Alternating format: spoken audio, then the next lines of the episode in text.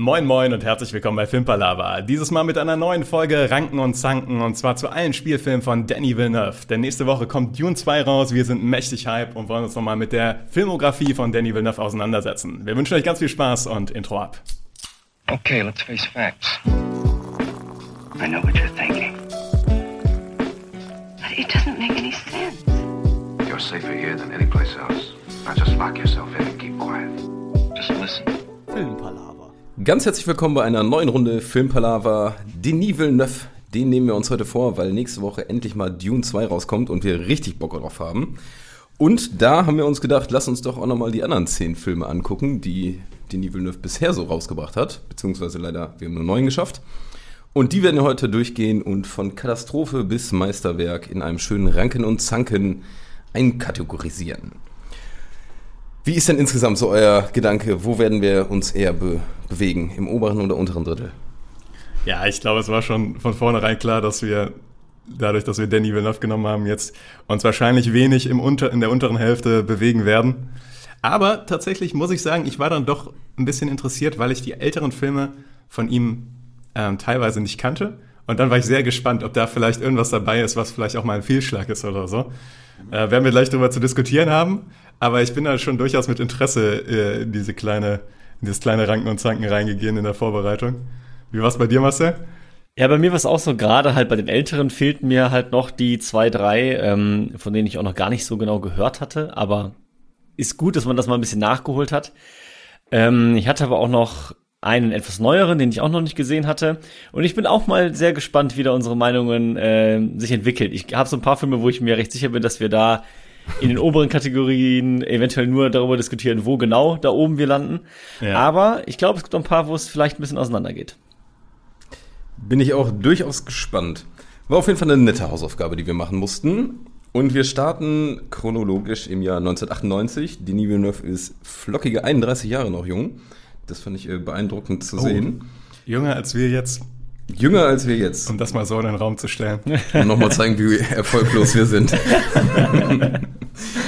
Und da kam der Film der 32. August auf Erden raus.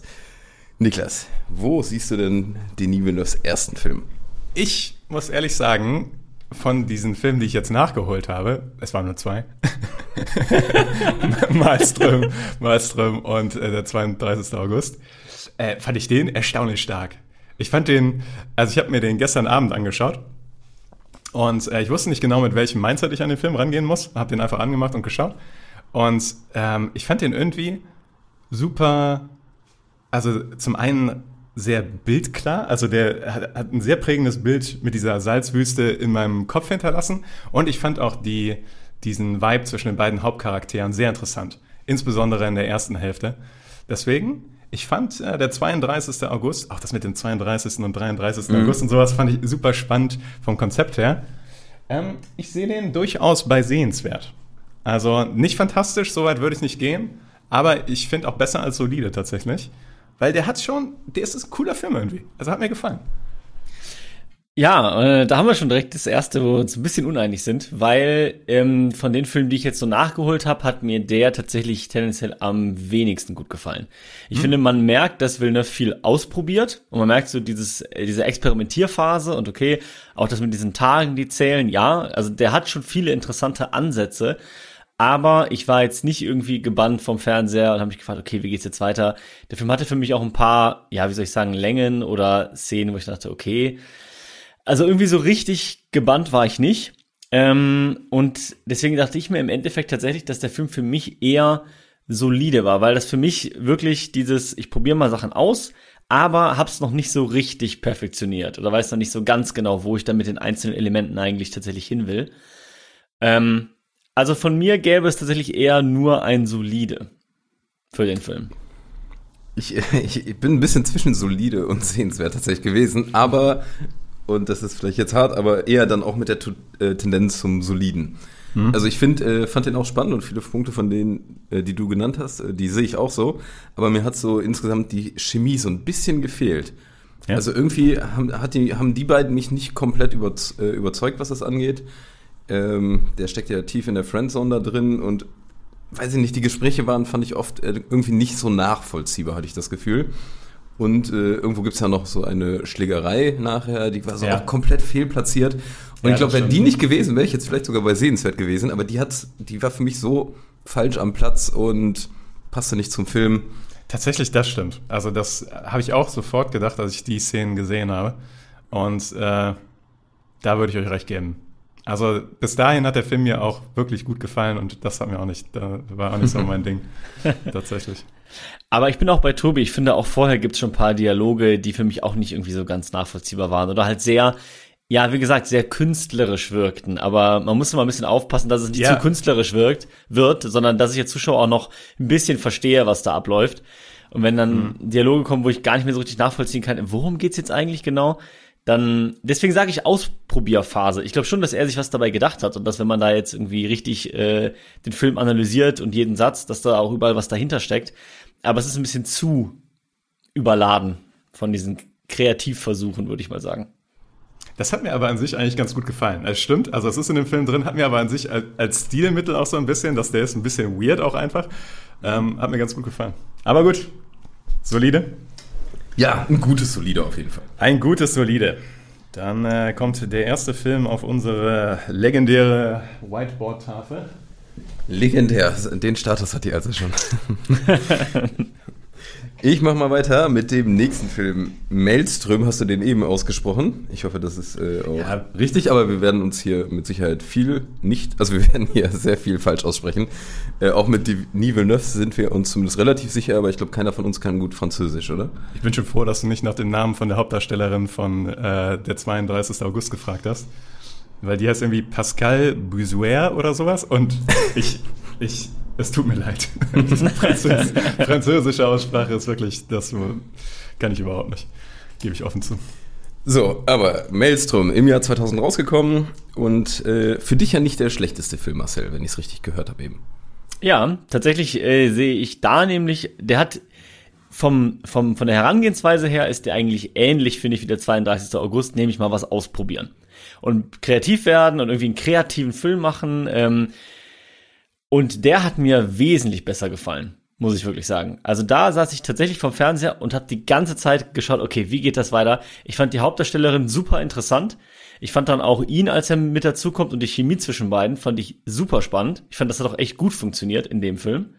Und ähm, die Storyline an sich und auch diese, ja, ich meine, das kommt ja schon in der ersten Szene, irgendwie dieser Fisch, der diese Geschichte erzählt in diesem Setting. Ich fand's irgendwie komplett skurril, aber auch komplett interessant und spannend. Deswegen bin ich da sogar fast schon bei fantastisch, weil der mich so positiv überrascht hat. Ähm, aber ich bin jetzt mal erstmal gespannt, was ihr dazu sagt. Aber jetzt so von den letzten Tagen, was ich mir angeschaut habe, fand ich den wirklich erstaunlich gut.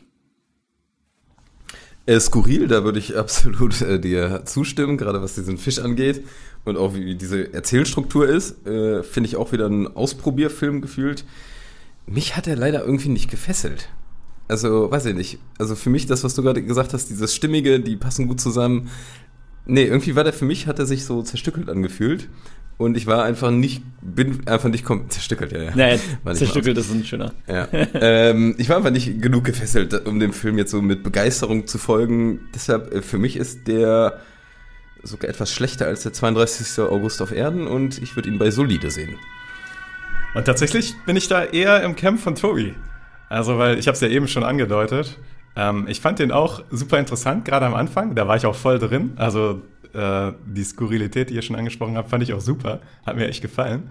Ähm, und ich fand, was ich noch positiv sagen will, der Film hat eine ganz interessante Art, äh, sich immer wieder ineinander zu verweben.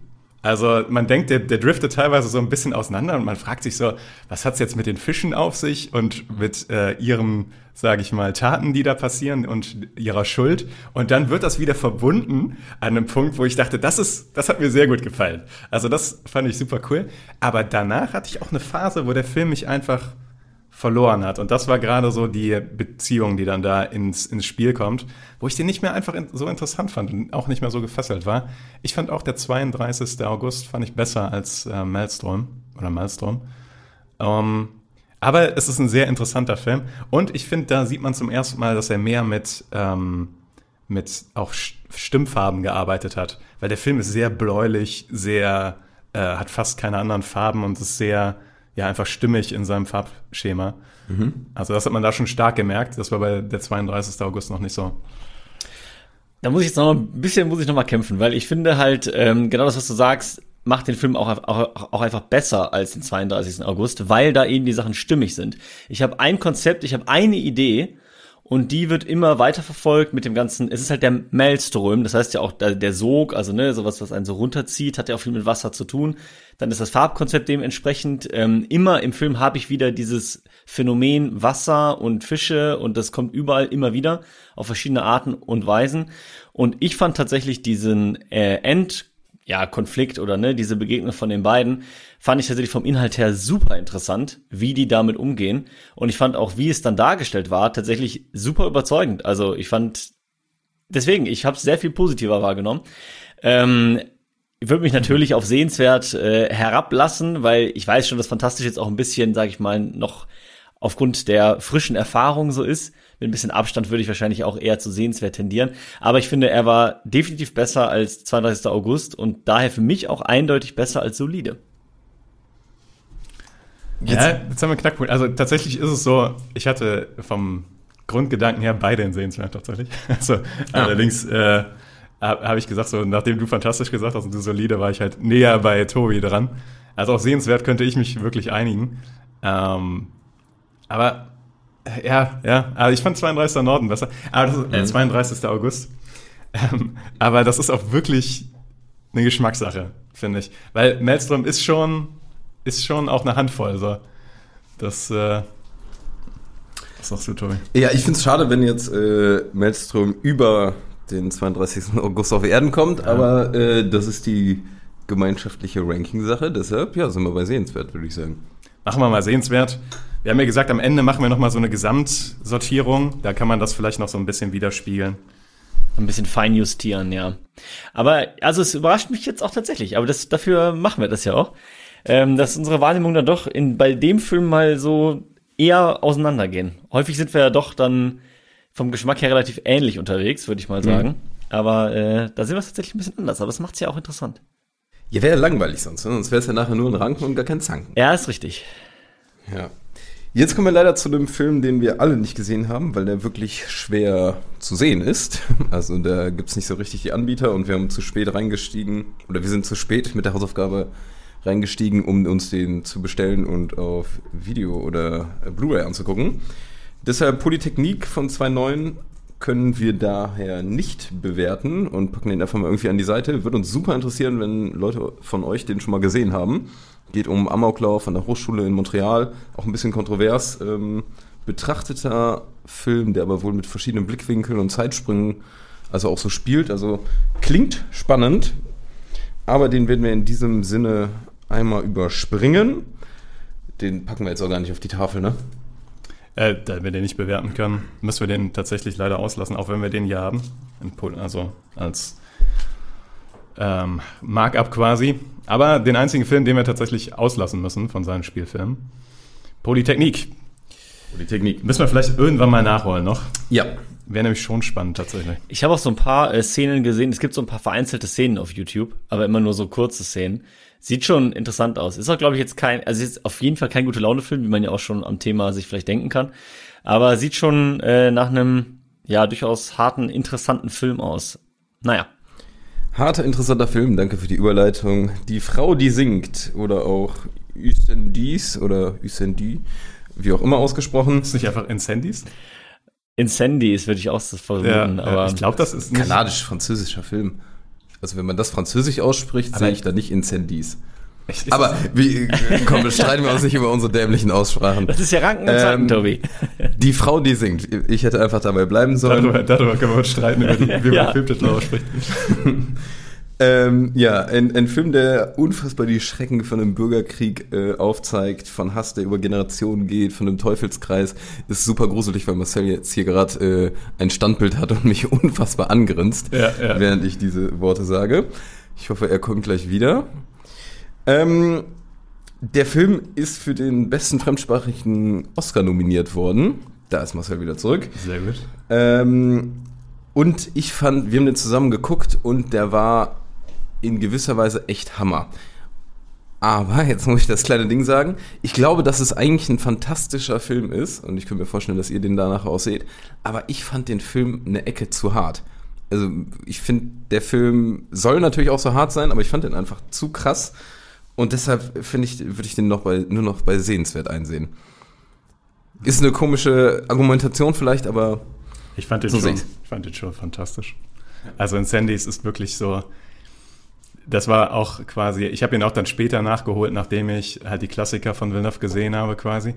Und dann habe ich aber so gedacht, so, boah, eigentlich war das so der erste Film anscheinend von ihm, wo er so richtig was hingelatzt hat, was so richtig krass ist. Also ich fand den, fand den sau stark, damals, als ich den gesehen habe. Sau hart, das stimmt, ja. Ähm, aber durch, auch da wieder hat er so interessante Verbindungen, die sich wieder treffen im Film. Also so gewisse Parallelen zu Maelstrom. Also wo man eigentlich denkt, es geht auseinander, aber dann trifft sich das wieder im Film. Ähm, ich finde den fantastisch. ja, Also, verstehe ich. Incendies ist ein, ein toller Film, aber nicht keine einfache, also keine leichte Kost.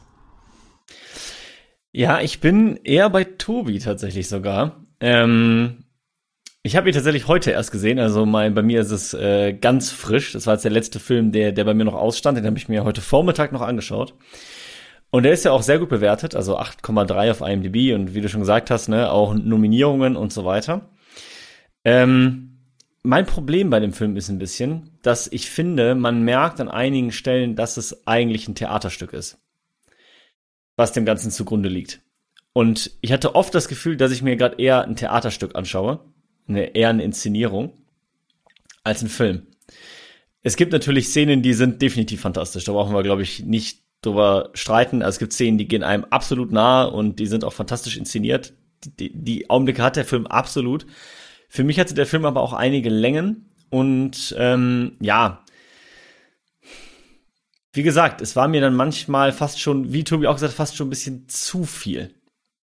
Ähm, deswegen, ich finde, es ist ein Film, den sollte man sich auf jeden Fall anschauen. Und ich weiß, wir hauen den jetzt da in dieselbe Kategorie wie Maelstrom, aber wenn wir dann nachher nochmal unterkategorisieren, würde ich das auch schon nochmal unterscheiden. Aber es war für mich im Vergleich dann doch kein fantastischer Film, muss ich leider sagen. Also das Gefühl hatte ich aber bei dem Film nie. Dass irgendwas, also ich wusste es zum Beispiel, als ich den damals gesehen habe, nicht, dass es ein Theaterstück ist. Ähm, und ich weiß noch, dass ich das also nie bei dem Film gedacht habe, dass das irgendwie zu theaterartig ist.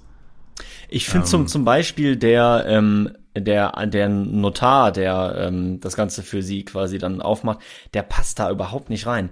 Der ist dann auch, der reist dann mit denen runter und der, der wirkt für mich da komplett wie ein Fremdkörper in dieser Geschichte. Also ich, jedes Mal, wenn sie so auf ihn geschwenkt haben oder er was gesagt hat, dachte ich mir, wie ein anderer Film. Also, ja, das waren so ein paar Sachen, die mich so ein bisschen, wie gesagt, rausgehauen haben und auch diese Aufmachung des Films, wie der halt gemacht ist, aus der Perspektive, aus der Perspektive. Ich habe halt die ganze Zeit das Theaterstück vor mir gesehen, wo die Leute so auf der Bühne stehen, jetzt erleben die das, die Mutter erzählt aus ihrer Sicht und das war für mich halt super theatral und ich finde, er hat das ja super gemacht. Also ist ja trotzdem filmisch gesehen super gemacht. Ja, aber irgendwie hatte ich zwischendurch immer ein paar Längen, wo ich dann dachte so, ja, okay, gut, jetzt wird mir das noch gezeigt, ja. Ich, ich weiß nicht, irgendwie hat der Film mich an einigen Stellen nicht so abgeholt, auch wenn der fantastische Szenen hat. Sehe ich auch durchaus. Okay. Ich finde aber einfach krass, der Film hat halt Szenen, die sich wirklich in deinen Kopf brennen. Also diese Pool-Szene zum Beispiel, auch weil die jetzt den großen, also sehr wichtig ist für die Narrative tatsächlich, die werde ich nie vergessen. Und davon hat der Film auch mehrere. Und, aber okay, sehenswert. Ja, das, das Verrückte ist, ich dachte, ich bin mit sehenswert, bin da weit unter euch und ihr schießt mich auf die fantastisch hoch. Also wir werden den im ganz, ganz oberen Teil von sehenswert dann anordnen müssen. Ähm, ist aber der nach IMDb bestbewerteste Film von Denis Villeneuve. Also wahrscheinlich bist du da äh, mehr Konsens mit der Ja. Allgemeinheit. Keine Ahnung. Also ist ja auch manchmal so ein bisschen, weil das so ein schweres Thema ist und so ein komplexes Thema, was Denis Villeneuve da anfasst und er das so meisterlich handelt einfach, sag ich mal, weil da spielt ja so viel Bürgerkrieg mäßig und auch ähm, Religion spielt ja auch eine große Rolle in dem Film. Und äh, das handelt er aber alles so mit Fingerspitzengefühl und so meisterlich, dass ich mir auch denken kann, so kulturell ist der Film halt wirklich fantastisch gemacht. Also das äh, ist ein sehr intelligenter Film einfach. Aber ich kann verstehen, wenn er auf der emotionalen Ebene und auf äh, Theaterebene quasi nicht so ganz für euch funktioniert hat. Sehenswert ist okay. Ich glaube, fantastisch gemacht, aber für mich eher sehenswert einfach. Na gut, da ist na ja gut, viel na gut. Persönliches, was da reinspielt. So, das Spannung. Sorry, ich So. will nur noch kurz hinzufügen. Ich finde ja sehenswert, muss man ja auch mal wörtlich auch mal sehen. Also der Film ist eindeutig sehenswert. Das ist ja kein schlechter Film, sondern äh, wenn man den noch nicht gesehen hat, ist das eine klare Empfehlung, sich den anzuschauen. Genau. Das ist nochmal gut, gut einkategorisiert. Ich meine, generell kann man sagen, bei Danny Villeneuves Filmografie macht man nichts verkehrt, wenn man sich die Filme anguckt. Also, deswegen hat es auch sehr viel Spaß gemacht, sich hier auf Ranken und Zanken vorzubereiten. Ja, es geht durchaus spannend weiter mit einem der, ja doch, für, ich glaube, der hat mir mal im Ranking einen der spannendsten Filme für uns so aller Zeiten. Also einer der, auf jeden Fall. Äh, Prisoners kam 2013 raus. Hugh Jackman und Jake Gyllenhaal zusammen mit Paul Dano. Wo siehst du diesen Film, Niklas? Ich glaube, da werden wir nicht so viel diskutieren müssen, oder? Weil Prisoners ist für mich das erste Meisterwerk auf dieser Liste. Weil ich finde, es gibt, für mich gibt es, glaube ich, keinen Thriller, der spannender ist als Prisoners und der das immer wieder schafft. Ich habe den Film bestimmt schon fünfmal gesehen und immer wieder bin ich in diesem Film so krass drin und das ist für mich ein Meisterwerk. Also, ich finde Prisoners gehört in die oberste Kategorie. Ich äh, werde in diesem Fall nicht widersprechen, weil auch für mich ist Prisoners das erste Meisterwerk. Äh, hab den Film auch schon mehrfach gesehen, finde den jedes Mal wieder wirklich absolut mitreißend und fantastisch. Schauspielerisch genial. Ich meine, spielt halt die absolute A-Riege mit, muss man auch mal sagen. Ähm, und wer immer, wenn mich jemand fragen würde, hey, hast du mal einen Thriller? Ich meine, gut, mittlerweile kennen, glaube ich, die meisten Leute diesen Film. Aber ich weiß noch, ähm, damals, als er rauskam, war der jetzt erstmal nicht allen so ein Begriff. Und dann habe ich immer gesagt, Leute, Prisoners, den musst du dir anschauen. Das ist der beste Thriller, den ich, glaube ich, bisher überhaupt gesehen habe. Deswegen auch für mich ein Meisterwerk. Ja, und auch ich werde mich da anschließen. äh, ich muss einfach sagen, schon allein diese Pfeifenszene ganz am Ende, das ist einfach der absolute Wahnsinn. Aber was der Film auch schafft, wie fast kein anderer, ist diese emotionale, äh, emotionale Spürbarkeit von dieser Verzweiflung. Also ich finde, jeder von diesen Charakteren ist irgendwie nachvollziehbar auf so eine gewisse Art und Weise. Ja, außer jetzt die kompletten Antagonisten vielleicht. Und das macht den Film so unfassbar nahbar. Man steckt da so hart mit drin und fiebert mit Hugh Jackman und mit Jake Gyllenhaal äh, mit, obwohl die auch nicht miteinander immer zusammen ja einer Meinung sind und sowas. Und das schafft er echt unfassbar gut.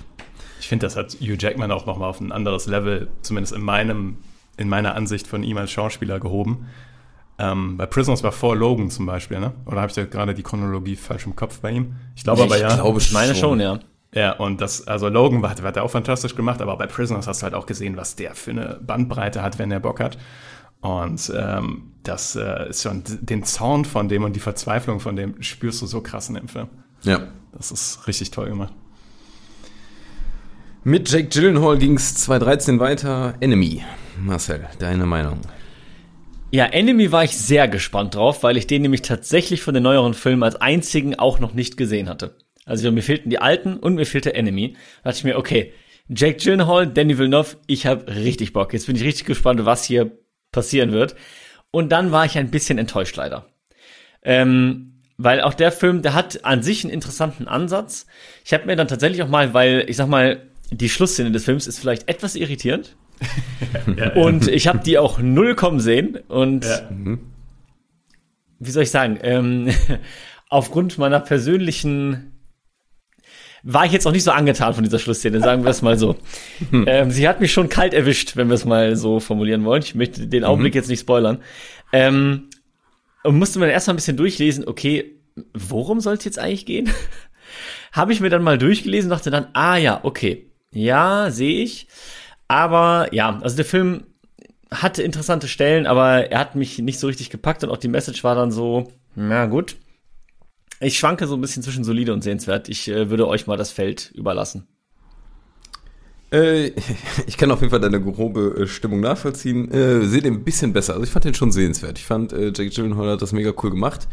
Und ich finde die Idee hinter dem Film doch durchaus spannend. Also, gerade wenn man, also wenn man jetzt das richtig interpretiert, sofern man das machen kann, äh, finde ich das schon eine ganz coole Sache und eine coole Hintergrundstory. Und ähm, ich kann mir vorstellen, wenn du den Film jetzt nochmal guckst, mit dem Background-Wissen, was du jetzt vielleicht hast, wo es hingeht, dass du da vielleicht ein paar nette, interessante Gedanken äh, entdeckst. Und daher würde ich zumindest sagen, sehenswert. Ja, ich bin auch bei sehenswert. Also, weil ich finde auch, aber äh, du hast es eigentlich super gut beschrieben, weil ähm, die, wenn du den auf dem Papier hörst und du hast ihn noch nicht gesehen, denkst du, Danny Villeneuve, Jake Gyllenhaal und dann siehst du vielleicht auch einen Trailer oder sowas, denkst du, das sieht ja super interessant aus.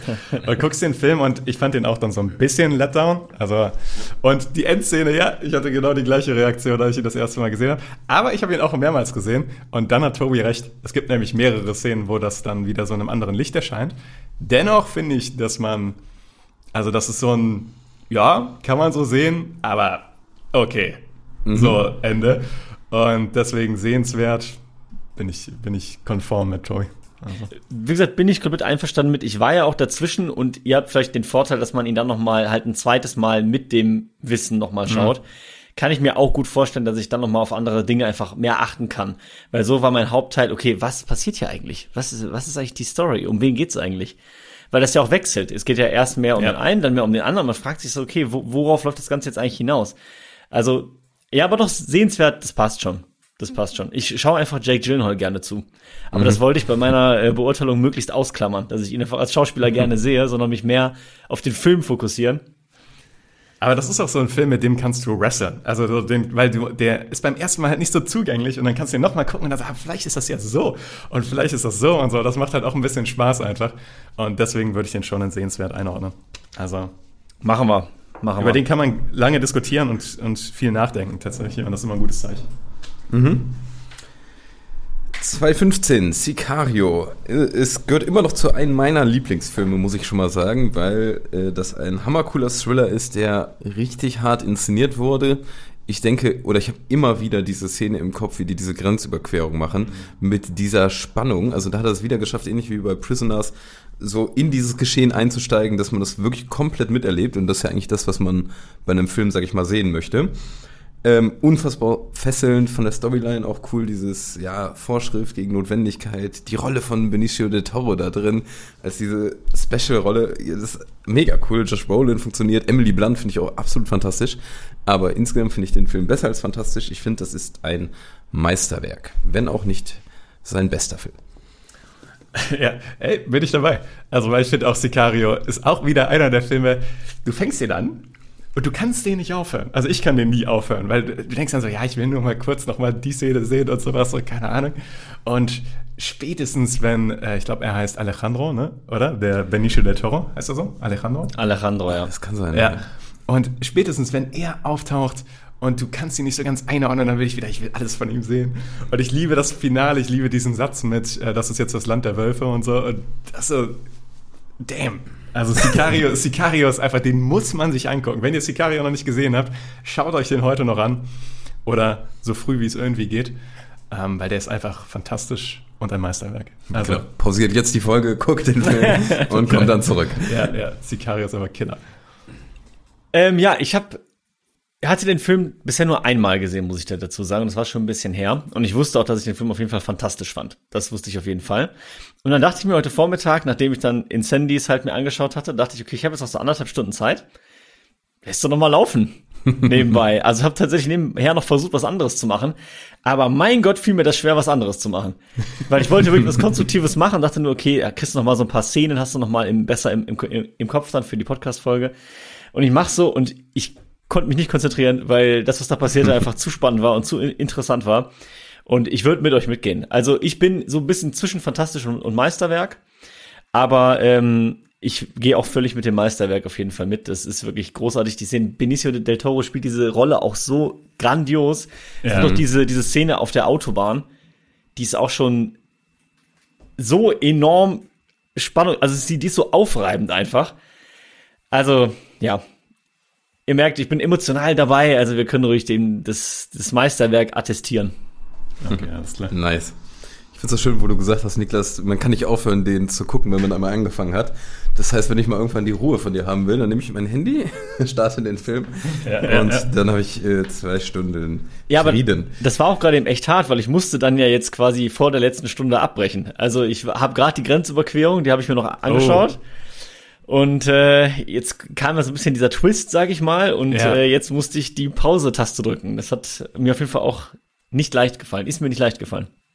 Boah, wie, ach, Über Sicario könnten wir eine eigene Ja, Folge ja, machen. ja, Aber ich denke gerade so, wie du am Anfang auch nicht checkst, warum die den Polizisten die ganze Zeit zeigen, ne? Und dann kommt das und so. Damn. Damn. Einfach ein richtig geiler Film. So, kannst du diese Begeisterung auch aus Arrival hinüberziehen? Nein. Also das, das klingt jetzt zu hart, aber man kommt halt von, sage ich mal, dem Gipfel, ja, und jetzt als Sicario oder dem ersten Gipfel im Gebirge. Und Arrival ist jetzt kein Tal, ist aber auch ein Film jetzt, der bei mir nicht so hängen geblieben ist, nicht so einen Impact hatte wie beispielsweise Prisoners oder Sicario. Ich fand Arrival tatsächlich nur sehenswert. Also ich fand den noch nicht mal unbedingt fantastisch. Der ist intelligent, der ist, der ist äh, linguistisch betrachtet super interessant, super coole Ideen. Auch so der erste Tritt von Villeneuve in das Sci-Fi, also in Sci-Fi-Genre tiefer und da werden wir noch reichhaltig beschenkt später von. Deswegen kann ich dem Film überhaupt nichts übernehmen. Aber, also als ich jetzt zum Beispiel die Woche überlegt habe, welche Filme gucke ich nochmal, habe ich auch überlegt Arrival und habe ich gemerkt, auf andere Filme habe ich viel mehr Lust. Also bei Arrival hatte ich eher so das Gefühl, kannst du nochmal gucken, wenn du genug Zeit hast, aber stellen wir erstmal hinten an. Deswegen bin ich bei sehenswert. Ich finde den Film etwas besser als du. Ähm, ich sehe es auch nicht als Meisterwerk und ich bin auch so ein bisschen zwischen fantastisch und sehenswert, muss ich sagen. Aber ich mochte diese, also diese Idee, wie du gerade schon ja selber gesagt hast, mag, gibt da für mich mehr Ausschlag einfach. Ich finde diese Idee, ähm, den Fokus eben nicht auf irgendwie eine, also auf die Invasion zu legen oder auf Chaos, sondern auf die Kommunikation zu legen, fand ich extrem interessant und ich fand dann auch die Umsetzung wirklich sehr gelungen und sehr spannend. Trotzdem hat der Film dann halt noch einen Kniff irgendwo, wo es dann halt auch noch um was Inhaltliches geht. Und das hat für mich auch in dem Fall irgendwie gepasst und funktioniert. Aber ich fand, also auch darstellerisch, auch bildlich halt wieder, fand ich das grandios gemacht. Diese Raumschiffe, die auch mal irgendwie eine ganz andere Gestalt halt einfach hatten, als das, was man kennt und einen ganz anderen Aufbau und er hat mich schon gefesselt. So diese Begegnung, diese Erstbegegnung mit diesen außerirdischen Wesen und dann der Versuch, miteinander zu kommunizieren. Also auch jetzt, wenn ich wieder drüber rede, sehe ich ihn doch eher im niedrigen, fantastischen Bereich. Also ich fand den Film schon sehr ansprechend, muss ich sagen. Du hast tatsächlich sehr viele äh, Punkte von mir aufgenommen, die ich eins zu eins genauso sehe. Ich muss aber dazu sagen, finde ich äh, Sound noch richtig geil. Stimmt. Also da sind ein paar Songs drin, die ich eh feier und äh, insgesamt die ganze, ja, Cinematografie da drin ist super. Ähm, und mein Hauptpunkt ist nämlich den, den du eigentlich auch gesagt hast. Es ist mal nicht dieser klassische 0815 Alien-Film, wo man weiß, was passiert. Es ist wirklich mal komplett anders rangegangen, aber komplett nachvollziehbar sinnvoll rangegangen. Also vielleicht auf einer ja, der eigenständigsten Alien-Filme. Und deshalb bin ich nämlich auch genau wie du im unteren fantastischen Bereich. Ja, also da will ich auch gar nicht zu lange diskutieren. Ne? Das, äh, ich finde, die Argumente, die ihr genannt habt, sind alle zutreffend. So. Aber wie fandet ihr zum Beispiel Amy Adams und Jeremy, Ra- Gen Jeremy Jeremy Renner Renner. in dem Film? Also, weil ich fand die jetzt nicht her herausragend so in dem Sinne. Ja, würde ich unterschreiben. Also ich würde den Film jetzt auch nicht fantastisch nennen, weil ich deren schauspielerische Leistung so fantastisch fand, sondern die waren solide, aber was mich überzeugt hat, ist die Idee und die Umsetzung dieser Idee. Okay, okay. Sehe ich auch so, ja. Dann äh, kommt der große schwarze Monolith in Fantastisch. Ich weiß gar nicht, wovon du, äh, wo dieser Satz hinführt, aber jetzt äh, habe ich äh, auch begriffen. Ist auch so ein, so ein äh, wahrscheinlich auch so ein bisschen Callback zu, zu Kubrick, ne? Und 2001 Space Odyssey. Dass die Raumschiffe von denen so ein bisschen aussehen wie der Monolith, halt nur als Ellipse und nicht als Rechteck. Habe ich tatsächlich noch nicht drüber nachgedacht, aber ja, äh, why not? Niklas, du hast eben so schön schon äh, gesagt, wenn ich dich zitieren darf, äh, zwei weitere Geschenke wurden uns gemacht. Es geht los mit Blade Runner 2049, der 2017 rauskam und damit, ja, ist Denis Villeneuve im vollen Sci-Fi-Universum angekommen, Gott sei Dank. Ich weiß gar nicht, mit wem ich jetzt anfange. Äh, Marshall, starte du doch mal gern. Ja, ich starte gerne, weil äh, der ist da angekommen mit einem Paukenschlag, wie ich ihn mir nicht äh, größer hätte erhoffen können. Ähm, ich glaube sogar, dass wir, ich weiß gar nicht mehr, ob wir es vorher zusammengeschaut hatten oder so, oder wir hatten vorher mal drüber gesprochen, über den alten Blade Runner. Den hatte ich mir dann tatsächlich sogar vorher nochmal angeschaut. Und ähm, dann war ich im Kino und ich war komplett geflasht. Ich finde den Film absolut großartig, fantastisch. Da sind Bilder drin, die sich auch so, wie du gesagt hast, so in die Hirnhaut brennen, so von der Cinematografie her. Ähm, Ryan Gosling spielt es perfekt. Man hat trotzdem noch wieder die Anknüpfung an den alten Teil. Du hast ja auch gesagt, Niklas, bei der letzten Folge für dich äh, und Tobi eigentlich auch. Und hätte ich's hätte ich dran gedacht, hätte ich es auch so gesagt. Das beste Sequel, mit dem man so nicht hätte rechnen dürfen oder können. Ähm, absolutes Meisterwerk. Ähm, ich habe dann auch tatsächlich äh, Freunde, die ich so in Köln kannte, die so dachten so, boah, diese drei Stunden. Und ich meinte so, lass uns einen Abend ausmachen und ich verspreche, die drei Stunden lohnen sich. Und ähm, die haben mir dann auch im Nachhinein recht geben müssen, auch gesagt, okay, obwohl sie normalerweise so lange Filme eher meiden, haben sie doch gesagt, okay, das war wirklich ein fantastischer Film. Und sie verstehen auch, warum ich von dem Film so begeistert bin und sie so überzeugen wollte, den zu sehen. Also ganz klares Meisterwerk. Ja, wenig hinzuzufügen, außer nochmal, dass ich ein paar Szenen so in den Kopf werfen möchte. Einmal diese Anfangsszene mit Dave Bautista. Das ist eine der, finde ich, besten Eröffnungsszenen von so einem Film. Wirklich, ich habe das geguckt, das ist wie so ein kleiner Kurzfilm und war komplett reingesogen. Ich fand die richtig, richtig geil. Und natürlich nicht zu vergessen insgesamt diese Geisterstadt äh, mit dem Casino, wo es, wo diese Stadt eingeführt wird. Das ist einfach, ja, vom optischen und dann auch mit dem Sounddesign ist es so, so unfassbar geil. Also, Kurz und knapp, ein klares Meisterwerk mit einem ganz kleinen Manko, was ich sehe. Das ist so der Jared Leto Erzählstrang. Der hat mich dann nicht so komplett gecatcht. Aber das ist Meckern auf ganz, ganz hohem Niveau, also Meisterwerk. Also ich, ich meckere gerne über Jared Leto, weil ich finde ihn in vielen Filmen dann ein bisschen drüber und so weiter. Aber hier bei Blade Runner fand ich ihn eigentlich fast perfekt gecastet. Tatsache. Ja, also dafür diesen übertriebenen, ähm, wie, hieß, wie hieß er denn noch gleich? Ähm, Wallace. Wallace? Ich glaube, er hieß Wallace. Also der diese, äh, dieses, dieses Riesenunternehmen da leitet in dieser Pyramide, die da so dunkel über der Stadt glummert. Oh, ich könnte direkt wieder Blade Runner gucken. Das ist einfach so super, super cool. Und auch da die Sounds. Mhm. Die Sounds von Blade Runner sind ultimativ nice. Ich höre mir jetzt manchmal noch ganz gerne beim Arbeiten oder sowas und nebenbei so gibt's ganz viele Ambient Blade Runner Soundtracks und so weiter und so. Das ist einfach mega cool. Deswegen, ey, Meisterwerk. Das dritte schon.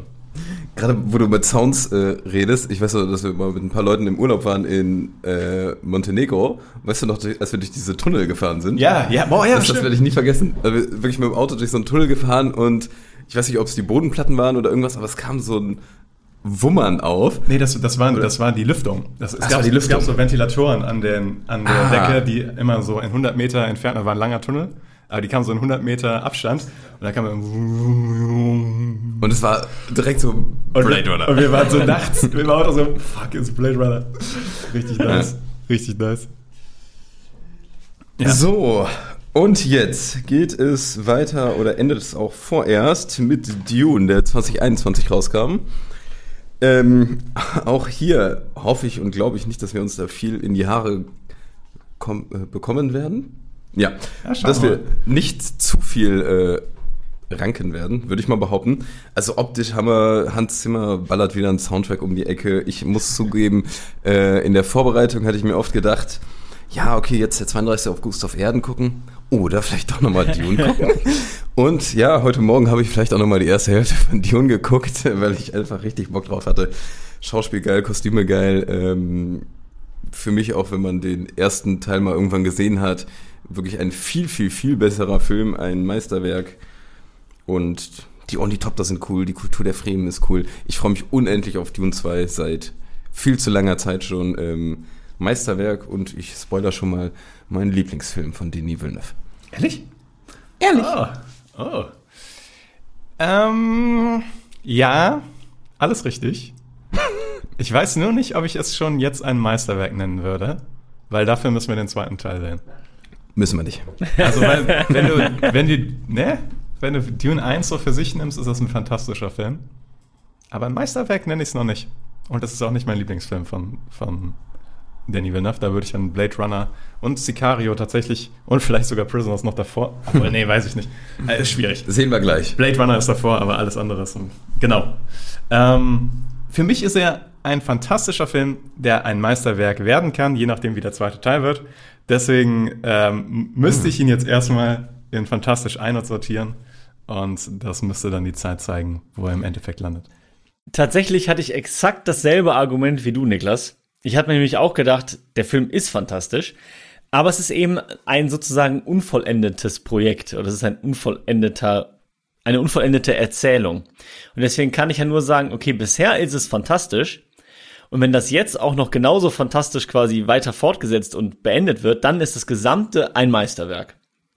Aber zum jetzigen Zeitpunkt würde ich tatsächlich auch sagen, fantastisch mit natürlich dem Drang zum Meisterwerk, keine Frage. Äh, aber ja, wie gesagt, selbe, selbe Begründung, wie du gerade auch schon vorgebracht hast. Es ist eben bisher nur ein halber Film. Das Einzige, was ich mich gerade frage, ist, wenn wir jetzt uns mal so zurückversetzen, äh, Anfang der 2000er, wenn wir jetzt die Gefährten gesehen hätten, Herr der Ringe, die Gefährten, das erste Mal. Ähm, und ich überlege, hätten wir das dann quasi auch direkt als Meisterwerk einsortiert? Ich glaube, wir hätten dann auch gesagt, so, das ist ein fantastischer Film, aber jetzt müssen wir erstmal gucken, wie es weitergeht mit der Trilogie.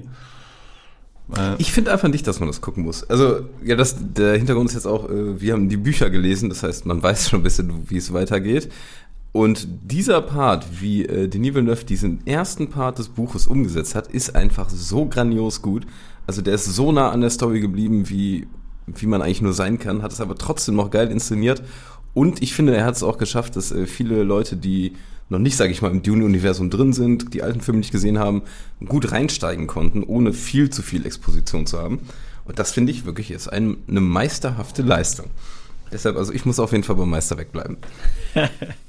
ja, also ich bin eher dafür, ihn mal fantastisch einzusortieren auf dem Step zum Meisterwerk quasi. Weil dann schauen wir mal, was, was wir nächste Woche sagen. So. Also, wie gesagt, ich hatte denselben Gedanken. Also, ich würde dir jetzt zwar auch entgegenkommen, aber da Niklas ja eigentlich die gleiche Meinung vertritt, würde ich uns tatsächlich in der Überzahl wähnen. Auch wenn ich deine Argumentation völlig nachvollziehen kann, Tobi. Ja. Dann ist das so.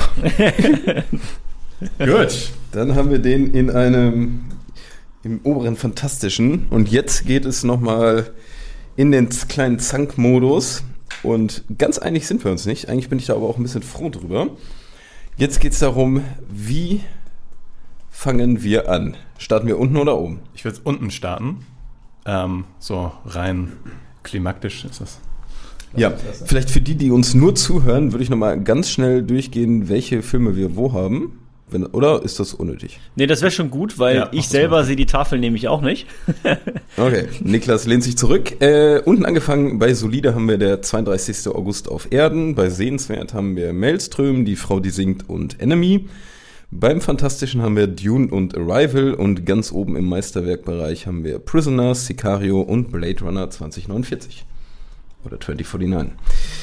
So, Unten fangen wir an. Ja, Niklas, äh, ich glaube, also beziehungsweise bei Solide ist es ja nicht schwer, der 32. August auf Erden, aber sehenswert haben wir jetzt Maelström, die Frau, die singt und Enemy. Was seht ihr da wo? Da ist die Frau, die singt, ist der stärkste. Davon. Ja, das würde ich auch sagen. Die Frau, die singt, ist der stärkste von denen. Also die kommt auf ja. jeden Fall quasi auf den, auf den Step nach oben. Dann ist nur die Frage, und ich glaube, da habt ihr, glaube ich, eine recht klare Meinung, dass wahrscheinlich äh, dann Enemy noch vor Maelström sein sollte, eurer Meinung nach. Ich würde es tatsächlich selber andersrum positionieren. Ich ja. würde Maelström vor Enemy setzen, aber ich fürchte, ich bin da in der Unterzahl. Oder kann ich noch jemanden überzeugen? Mich nicht, ne. ja, ich, ich, ich fühle mich so auch wohler. Ja, ich ja. habe es schon befürchtet, nachdem ihr eben Maelström, dass ich da überhaupt schon für Sehenswert kämpfen musste. Ist, ist in Ordnung. Top. Tatsächlich in der Fantastisch-Kategorie ist es auch schon in der richtigen Reihenfolge, oder? Arrival unter Dune. Aber also, falls ihr da Kontraargumente habt, werde ich aber hart diskutieren müssen. Deshalb, nee, nee. ja. Nee, nee. Jetzt wird es interessant, meine Freunde. Jetzt wird es wirklich interessant. Weil das ist jetzt. Das ist auch für mich schwierig jetzt. Ja, in der Meisterwerk-Kategorie duellieren sich Prisoner, Sicario und Blade Runner 2049. Den also, einzigen Gefallen, den ihr mir gerade getan habt, mit Dune nicht mehr reinzupacken, ist, dass wir den nicht auch noch da äh, schwierig reinhauen müssen. Aber sorry, Marcel. Ich kann euch ja, ich mache mal einen Vorschlag, so aus meiner Perspektive. Hm. Also aus meiner Perspektive. Und dann werde ich wahrscheinlich Gegenwind kriegen. Das ist völlig okay. Ich würde es folgendermaßen äh, einkategorisieren. Auf Platz drei würde ich Sicario sehen, auf Platz zwei Prisoners und auf Platz eins Blade Runner. Mhm. Also bei Platz 1 gehe ich mit. Ich glaube, Sicario und Prisoners kann ich nicht, kann ich nicht ranken. Also ich weiß nicht. Das ist wirklich so, das ist für mich irgendwie. Das kommt, wahrscheinlich könntest du mir jetzt die Frage stellen und morgen beantworte ich dir die anders. Wenn, Oder in fünf Minuten. Oder in fünf Minuten, ja. Also, ich tendiere ein bisschen zu Sicario, glaube ich. Besser als Prisoners? Also ich bin ein bisschen Blade Runner 2049, Sicario, Prisoners. Also ich sag mal, ich habe ja gerade eben noch Sicario gesehen und würde ihn trotzdem immer noch etwas unter Prisoners einsortieren. Weil ich weiß, aber Prisoners habe ich jetzt schon drei, vier Mal gesehen und ja, es ist, es ist äh, super, Natürlich. super schwierig. Tobi. Ja. Ähm, sei das, sei das Ich- Fingerchen an der Waage. boah, ich habe deinen Vorschlag gehört, habe so gedacht, mhm. Und dann, nee, nee, mhm. ich weiß es wirklich nicht. Ähm, tatsächlich, und damit kommen wir der Sache nicht viel näher, aber würde ich die Kategorie, ich würde Prisoners Sicario Blade Runner nehmen. Was aber zumindest heißt, dass Blade Runner wahrscheinlich eher oben bleibt, aber Prisoners for Sic- Sicario auf jeden Fall landet. Also auf. Ich könnte mich darauf einigen, dass wir Blade Runner Prisoner Sicario machen. Es ist jetzt sowieso alles so ein bisschen. Also, Ja, ja. äh, machen wir mal kurz ein Gedankenexperiment. Wir gehen da jetzt philosophisch dran. Ähm, wir sitzen irgendwie hier im Wohnzimmer und, und äh, wissen nicht, was wir gucken sollen. Und dann haben wir die drei Filme quasi auf dem Fernseher nebeneinander stehen und müssen jetzt Ich will alle Wahl gucken. treffen. Ich würde alle Ich würde, ja, nee, aber wenn, wenn ich mich jetzt entscheiden muss, ich würde Blade Runner nehmen. Ich glaube, ich würde auch Blade Runner nehmen. Ist aber auch immer eine Frage, wann hat man welchen Film zuletzt gesehen? Deshalb finde ich das nicht ganz neutral. Das stimmt, aber Das auch, so aber auch heute Morgen, wo ich ja Sicario noch nicht gesehen habe, hätte Wolltest ich wieder Blade Blade Runner Runner, genommen. Okay, von, oder ich versuche auch nochmal parallel eine andere Herangehens- Herangehensweise. Ähm, ihr lernt einen neuen Freundeskreis kennen, die sagen, ach, du kennst dich ja gut mit Filmen aus. Welcher, welchen würdest du uns empfehlen? Wir haben keinen davon gesehen. Das ist Das aber ist eine andere schwierig. Frage. Ja, das ist. Ja. Weil Da dann, muss ja erstmal fragen, mögen die Sci-Fi? Nein, nein, nein. Wie ist das? Weil ich habe Leuten schon, sagen schon Prisoners. Prisoners. empfohlen und die haben danach die Freundschaft abgekündigt. So gefühlt. Manche Leute mögen einfach nicht diese Art von Film. Und Ja, ja, das ist eine Mainstream-Frage gewesen, ja. Ja, ähm, okay, also ich könnte mich jetzt auch mit Blade Runner Prisoner Sicario anfreunden. Machen wir es jetzt einfach, damit wir zum Punkt kommen heute und dann lassen wir es einfach so schweben. ja, ich glaube, das ist auch in Ordnung so. Klar, da kann man jetzt wahrscheinlich noch eine halbe Stunde drüber diskutieren, ob man in Sicario doch vor Prisoners steckt. Und da gibt's bestimmt auch Argumente für. Aber wir wollen es ja nicht unnötig in- die Länge ziehen, ne? Man hätte auch Prisoners for Blade Runner noch packen können. So Ja, das das kann man natürlich auch. Ja, aber damit haben wir ähm, fertig gerankt und fertig gezankt. Sollen wir es noch einmal durchgehen und dann Ja. rappen? Mach gerne. Okay. Das große Danny Villeneuve Ranken und Zanken kurz vor der Veröffentlichung von Dune 2 ist zu folgendem Ergebnis gekommen. In der Kategorie Solide haben wir der 32. August auf Erden. In der Kategorie Sehenswert von unten nach oben haben wir Maelstrom, Enemy und auf der Stufe zu äh, Fantastisch Die Frau, die singt. In der Kategorie Fantastisch haben wir Arrival und auf der Stufe zum Meisterwerk quasi Dune. Und dann in der höchsten Kategorie als Meisterwerke haben wir Sicario, Prisoners und ganz, ganz oben Blade Runner 2049. Und damit bin ich zufrieden. Ja. Ja. Das, das klang schon richtig so, wenn du es so vorgelesen hast. Das ist auf jeden Fall was, womit wir uns, wo wir uns darauf einigen können. Deshalb super. Und da ist die ganz große Frage, wie seht ihr das? Seid ihr irgendwo komplett anderer Meinung? Habt ihr Polytechnik gesehen? Und wo würdet ihr den vielleicht einsortieren? Und natürlich die Hauptfrage, wie viel Bock habt ihr auf Dune 2? Und ich würde sagen, damit rappen wir es ab. Rap, rap, rap. Rap, rap, rap.